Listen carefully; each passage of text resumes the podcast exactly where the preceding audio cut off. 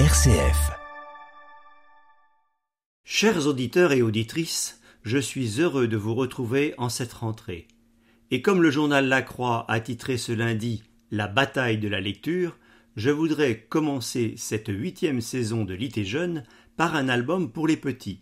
Celles et ceux qui ne savent pas encore lire, mais vont découvrir ce plaisir en écoutant votre voix et n'auront de cesse de savoir lire à leur tour.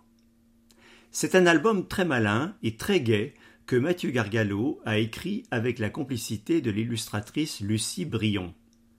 Très malin parce que les plus jeunes n'aiment rien tant que le gag récurrent, sonore et visuel, qui provoquera sûrement chez eux un rire croissant si vous mettez un peu de conviction dans la lecture à voix haute de cette seule formule patatras à tralala, qui revient chaque fois que vous tournez une page je vous conseille de répéter un peu avant pour assurer vos effets. Très gai aussi, car l'auteur, pour ce récit un peu foufou, a convoqué le banc et l'arrière-ban des personnages de contes de fées dont notre enfance a été en principe nourrie.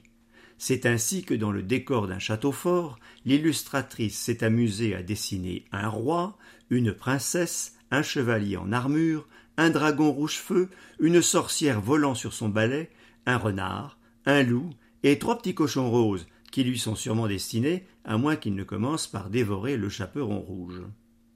Bref, personne ne manque à l'appel quand résonne la sentence traditionnelle qui inaugure tous les contes Il était une fois. C'est alors qu'il faut tourner la page, et c'est alors que patatras à tralala une violente et mystérieuse secousse ébranle le château et tous ses hôtes, sans qu'on sache le pourquoi du comment de ce tremblement de terre qui n'a guère duré plus d'une seconde. Évidemment, vous êtes curieux de savoir ce qui a bien pu se passer au royaume de Tralala. Et donc, vous tournez la page, et de nouveau, patatras à tralala, une réplique du premier séisme.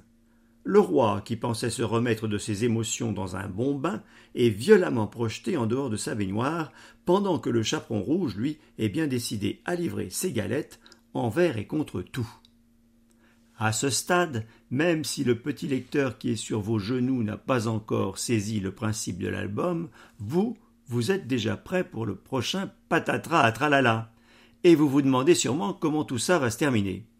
Eh bien, si vous voulez le savoir, lisez vous-même l'album de Mathieu Gargalo et Lucie Brion jusqu'à la chute finale.